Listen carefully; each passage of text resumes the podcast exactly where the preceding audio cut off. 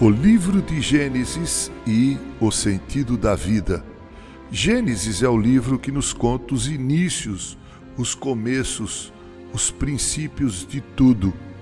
Conta como Deus, pelo poder de Sua palavra, trouxe à existência todas as coisas. Lemos sobre isso nos primeiros dois capítulos desse livro. No capítulo 3, temos a narrativa da entrada do pecado no mundo pela instrumentalidade dos nossos primeiros pais, Adão e Eva, e as consequências funestas desse lamentável episódio.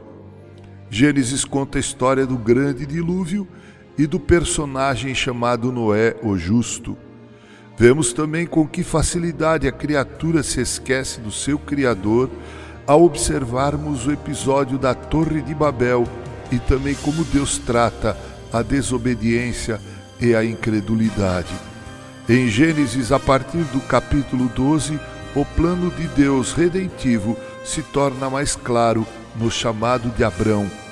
Aquilo que era embrionário em Gênesis 3,15, ou seja, o proto-evangelho, começa a ser delineado no chamado de um homem que adorava a lua e que vivia em meio à idolatria. Se por um lado Deus salvou o mundo através do justo Noé, Desta vez irá proporcionar o grande livramento através da vida de Abrão, um homem do qual pouco sabemos, a não ser que era filho de Terá, irmão de Naor e Arã, e também tinha um sobrinho chamado Ló, e que eram de Ur dos caldeus. Deus se revelou a esse homem e lhe deu ordens que foram no começo, obedecidas de forma parcial, e que só depois de algumas duras experiências é que ele passou a obedecer de forma irrestrita, momento no qual Deus realmente o habilita a se tornar o pai da fé. Eis a graça de Deus alcançando Abrão e fazendo dele um instrumento de sua graça para todas as famílias da terra. Abrão teve seu nome trocado por Abraão teve um filho chamado Isaque. O filho da promessa, Isaque, gerou dois filhos gêmeos, Esaú e Jacó. Jacó, seu irmão, ou irmão de Esaú, roubou os direitos da primogenitura de Esaú. Em Gênesis, vemos a saga de Jacó até se tornar Israel, tendo o próprio Deus mudado seu nome. A história de Jacó mostra o que acontece com um homem, seja ele quem for, que obtém de Deus a graça e o favor. Quem é alcançado por Deus tem sua história transformada. Foi assim com Jacó depois de ter lutado com o anjo do Senhor. Jacó teve seu nome mudado para Israel. Ele teve ao todo doze filhos homens e uma filha mulher chamada Diná. Mas os filhos do seu coração eram, na verdade, José e Benjamim, ambos resultado do seu amor por Raquel, mulher pela qual trabalhou duramente por muitos anos.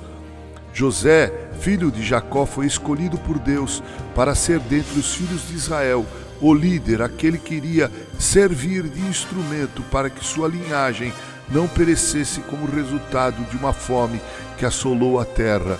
A essa altura, José estava no Egito pois fora vendido por seus invejosos irmãos a uma caravana de midianitas que se dirigia para aquele país, grande potência de então. A vida de José no Egito não foi fácil, mas a providência divina contava a seu favor, de tal maneira que tudo que ele se propunha a fazer prosperava. Muitos anos depois, e após passar por muitas situações constrangedoras, José se tornou governador do Egito. Depois do Faraó, o rei do Egito, quem mandava era ele, José. E no contexto de fome em que o mundo de então se encontrava, o Egito, pela instrumentalidade de José, havia se tornado o celeiro do mundo. São estes os personagens principais no livro dos princípios, o livro de Gênesis: Adão, Eva, Noé, Abraão, Isaque e Jacó e José. Ler com atenção o conteúdo do livro de Gênesis trará ao leitor uma compreensão melhor sobre o mundo, o ser humano e seu intrincado relacionamento com Deus e consigo mesmo, e irá nos colocar diante da necessidade de um redentor, de um resgatador. A Bíblia, sem o livro de Gênesis, faria da história humana um emaranhado de eventos sem sentido.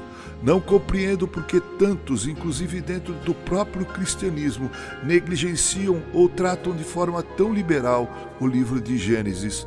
Somente a leitura de Gênesis pode fazer com que entendamos as palavras de Paulo sobre Jesus, o segundo Adão, aquele que, diferente do primeiro Adão, obedeceu ao Pai e abriu para mim e para você os portais da eternidade, o Éden restaurado.